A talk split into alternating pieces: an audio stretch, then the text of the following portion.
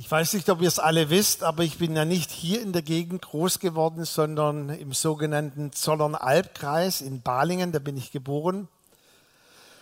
Und wann immer dann auch Verwandte, Bekannte kamen, musste ich auf die Burg Hohenzollern. Ist ja klar, es war immer total spannend als Kind, so eine Burg anzuschauen. Und dann später sind wir auf die Filtern gezogen, Neuhausen.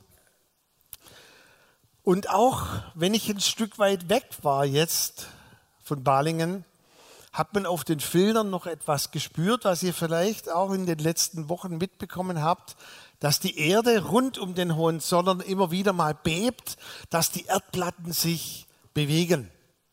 Also vor kurzem waren ja zwei Erdbeben und man hat es hier in Stuttgart zumindest Richtung Fernsehturm oben noch gespürt. Das ist krass.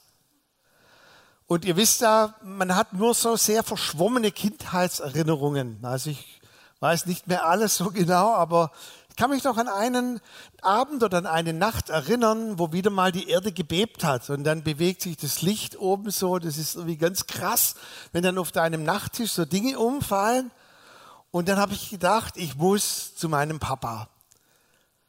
Meine Mutter hat mich später mal gefragt, warum bist du eigentlich immer, wenn du Angst hattest, zum Papa? Ich sage, weiß ich nicht, das muss man jetzt tiefenpsychologisch erforschen. Vielleicht hat meine Mama auch Angst gehabt. Ich bin immer zum Papa. Und eine Nacht, da bin ich so über den Gang gelaufen und es hat alles so gewackelt. Und ich war mir gar nicht so sicher, ob mein Papa mir helfen kann. Wisst ihr das? Aber ich wollte einfach zu ihm. Und ich hatte irgendwie so den Instinkt, wenn jetzt das Haus einfällt, möchte ich wenigstens bei meinem Papa sein. Und eigentlich könnte ich jetzt schon aufhören mit Predigen, weil wir leben in einer Zeit, in der es wackelt um uns her, in dem uns vieles Angst macht.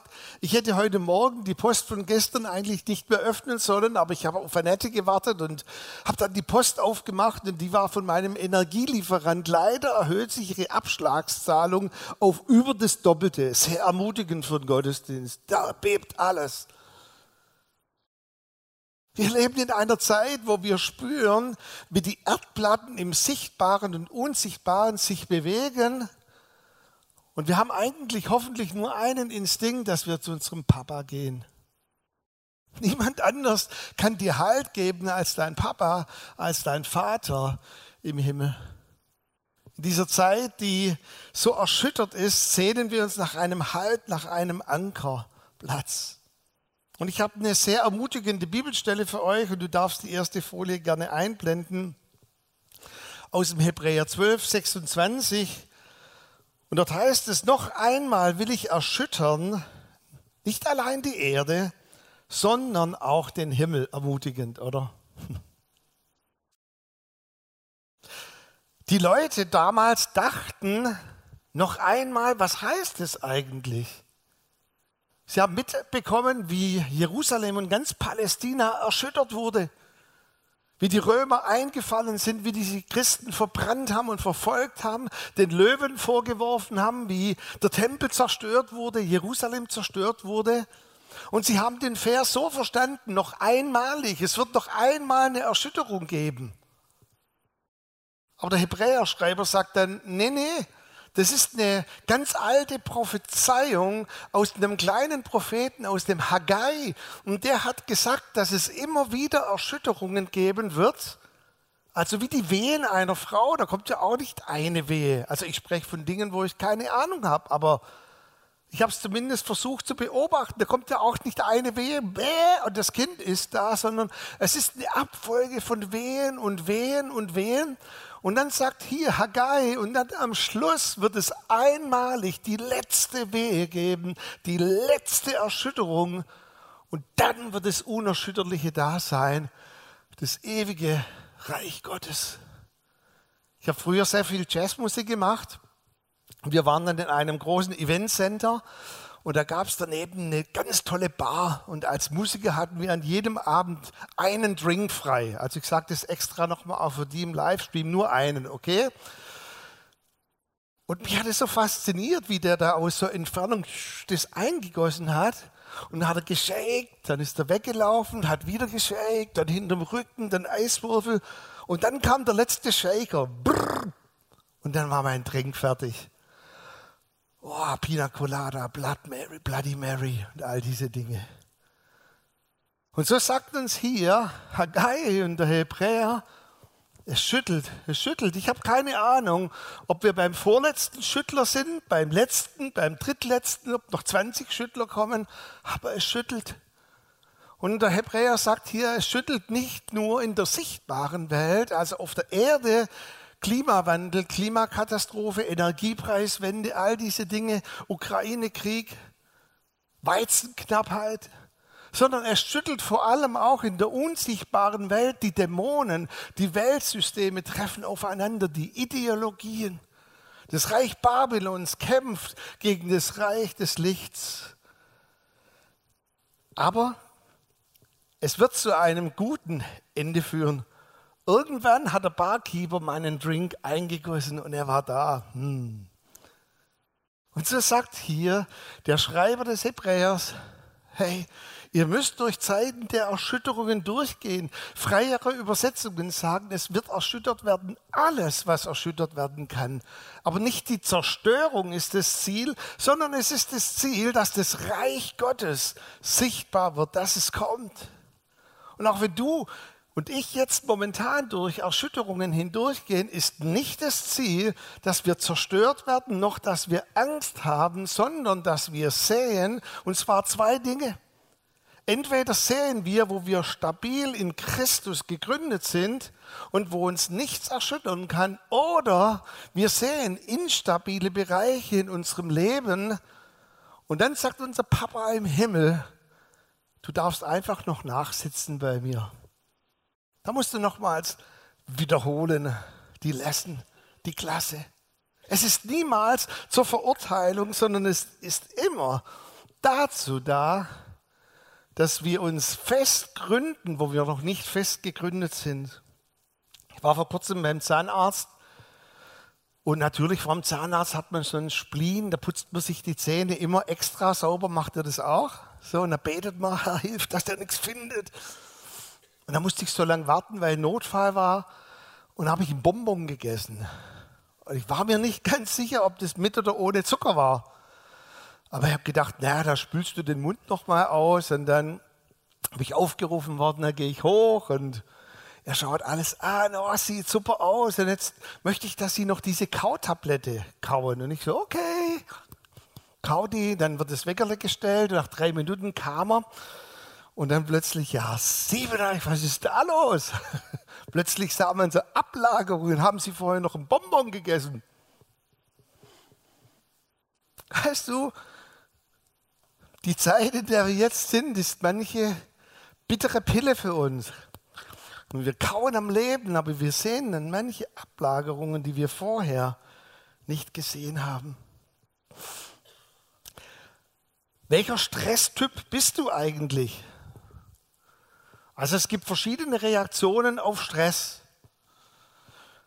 Und es war mal eine Untersuchung bei über 500 Probanden und Probandinnen. Die wurden gefragt anhand Fragebogen, was für ein Stresstyp sind sie? Und die haben brav angekreuzt und hat man das archiviert. Ich bin der und der Stresstyp. So reagiere ich unter Stress. Und dann hat man sie mitgenommen, drei Tage in die Wilderness, also eine Outdoor-Erfahrung ohne Trinken und die ganzen Dinge. Und bei über 70 Prozent hat das Ergebnis nicht mit dem übereingestimmt, was sie angekreuzt haben. Also die haben angekreuzt, unter Stress bin ich voll ruhig und voll belastbar. Ich schlag nicht um mich. Und die haben nachher ihren Kollegen verprügelt in der Outdoor-Erfahrung. Kannst du einen Satz merken von der Predigt? Stress zeigt sich erst im Stress.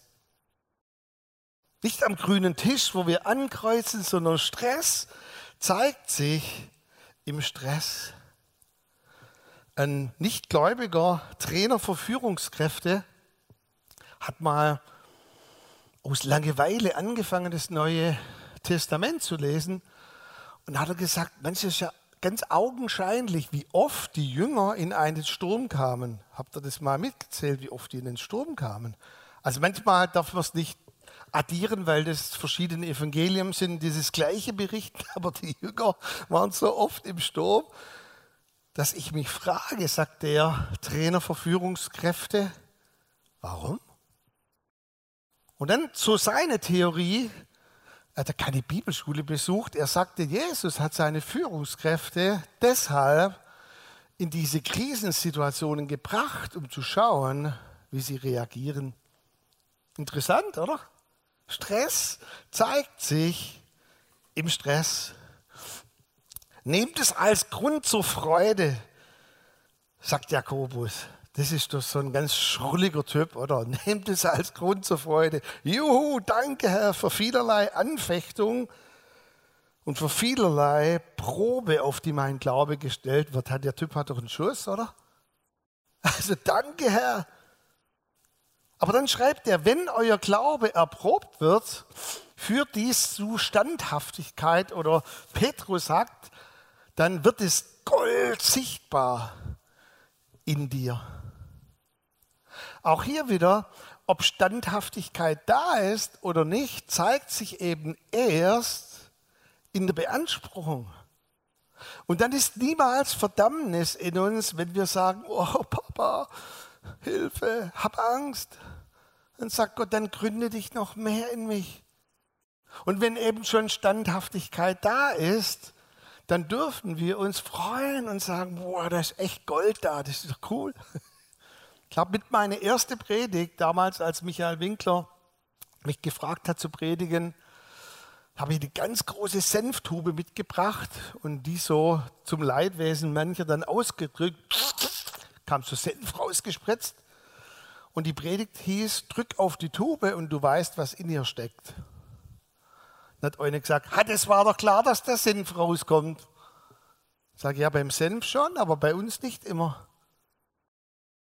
Wisst ihr, wenn wir unter Druck kommen, wie die Leute in dieser Stresserfahrung, dann sehen wir, was wirklich aus uns herauskommt. Druck und Erschütterungen zeigen auch deinen Charakter. In der Bibelschule habe ich gelernt, man muss griffige Beispiele bringen, Beispiele, die sich einprägen. Ich garantiere euch, das Beispiel ist griffig. Ich war Zivi, und jetzt seht ihr mal, wenn man älter ist als 50, erzählt man immer rückwärtsgewandt. Merkt ihr das? Ich war Zivi, ich hatte 13 Chefinnen auf der Kinderintensivstation und dann war ein Grillabend auf der Wiese bei der Burg in Esslingen. Alle Ärzte, Ärztinnen waren dabei, war ein toller Abend. Und dann gegen Ende sagt eine Krankenschwester, hast du noch Lust, ich wohne gleich da drüben, zu mir mitzugehen? Ja klar, habe mir nichts dabei gedacht, bin da mitgegangen, wir saßen auf dem Balkon und dann sagt sie, komm, jetzt können wir auch drinnen sitzen. Ich setze mich hin, die ist eine Zeit weg, ich denke, die bereitet irgendwas vor und dann kommt sie, so wie Gott sie geschaffen hat, zumindest obenrum zurück. Und ich dachte, was ist das? Also ich wusste schon, was es war, aber warum? Weißt du, Standhaftigkeit im Glauben zeigt sich, in der Herausforderung. Ich habe dann irgendwas gelabert, ja, ich bin Christ und als Christ tut man das nicht und erstes Buch Mose 5, Vers 9 und was weiß ich. Ich habe dann irgendwann gesagt, ich will auf jeden Fall nicht. Weißt du, was geschah? Das war von den vielen Krankenschwestern nachher die einzige, die mich mit Respekt und Würde behandelt hat. Und in ihrem Geburtstag hat sie gefragt, ob ich ihr eine Bibel schenken könnte. Und da habe ich gesagt, mache ich. Ich schenke dir eine, die du auch verstehst. Hoffnung für alle, nicht Elberfelder.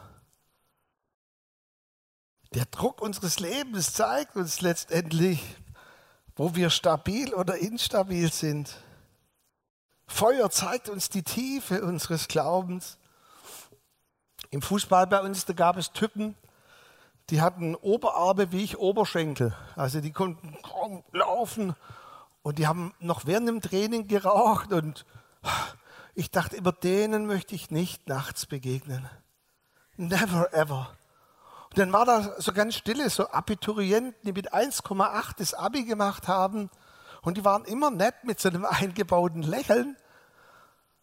Aber wenn es im Fußball mal drunter und drüber ging, man nennt es Rudelbildung, dann sind die mit den dicken Oberarmen und den Piercings und Tätowierungen, die waren die ruhigsten und haben gesagt, Micha, äh, sei doch ganz ruhig, geht nur um Fußball, verstehst du?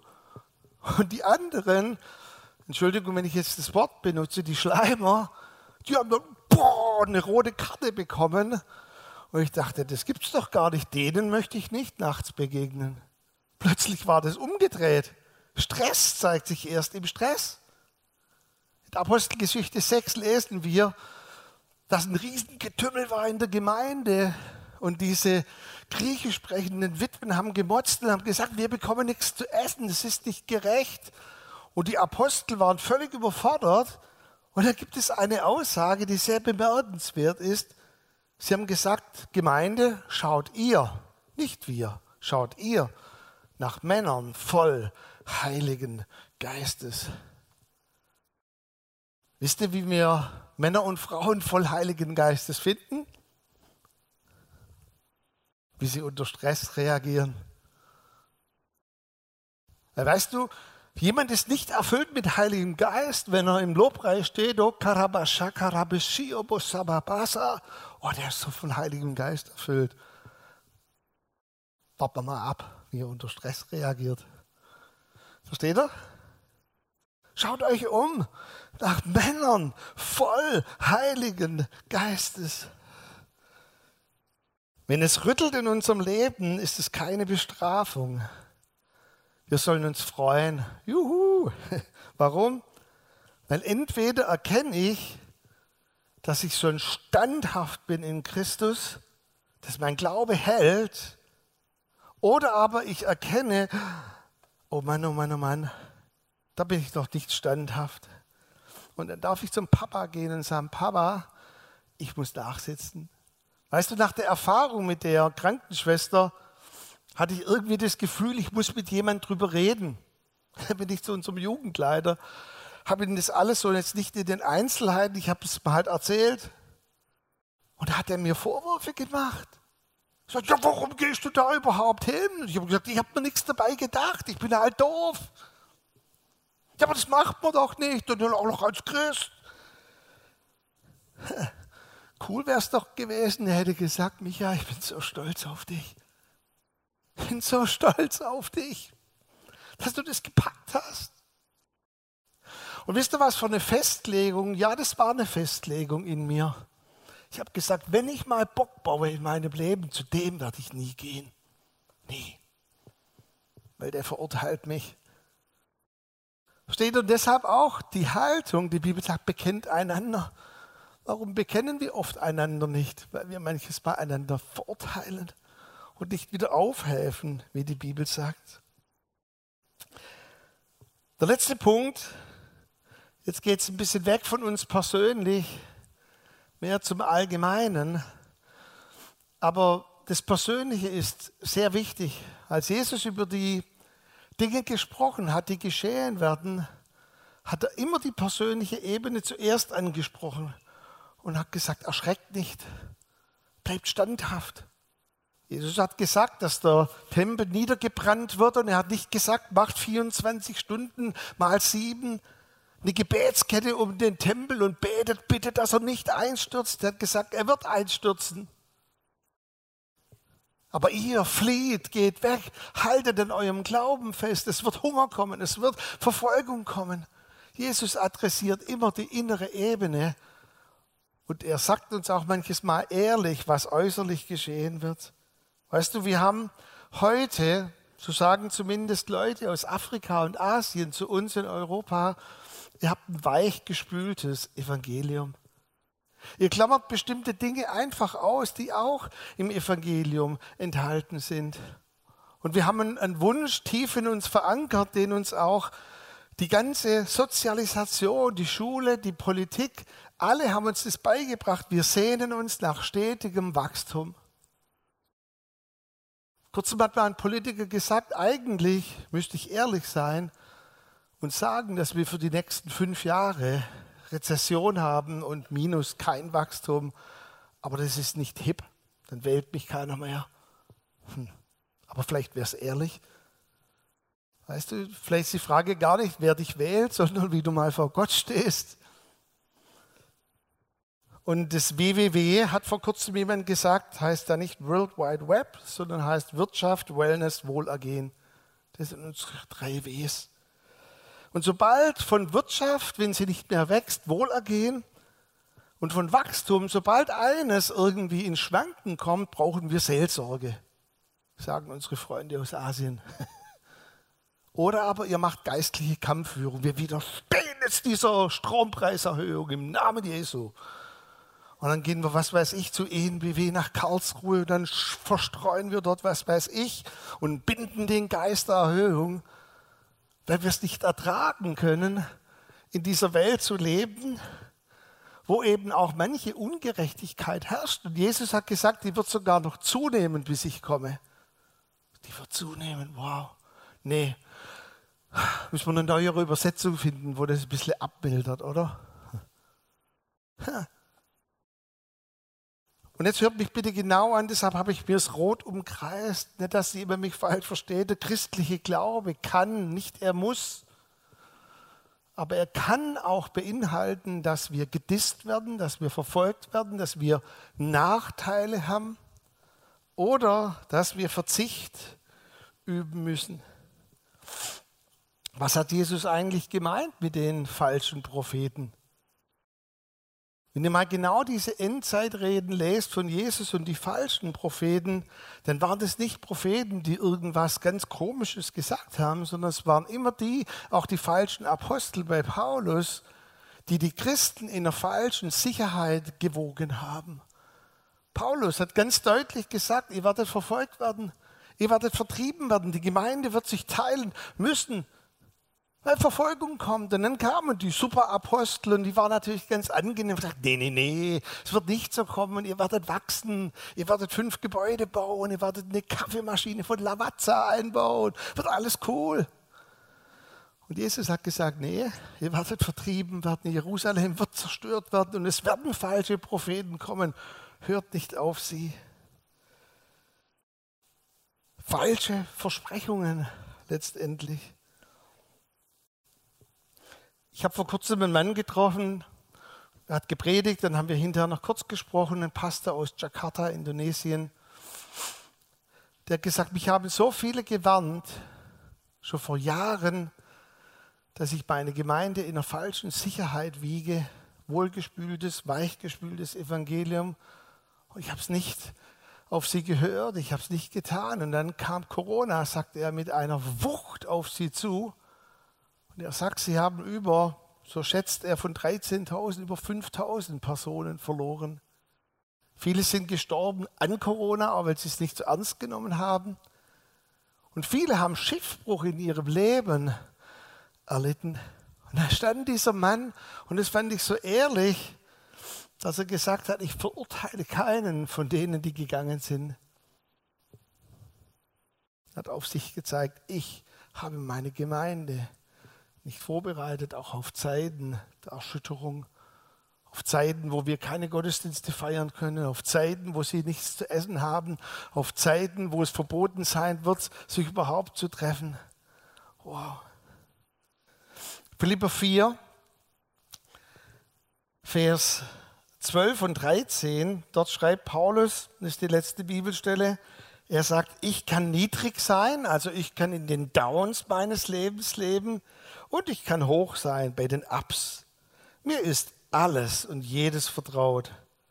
Beides, satt sein und hungern, beides, Überfluss und Mangel, Leiden. Oh, wie geht's dir, wenn du das hörst? Darf ich ganz ehrlich sagen, wie es mir geht?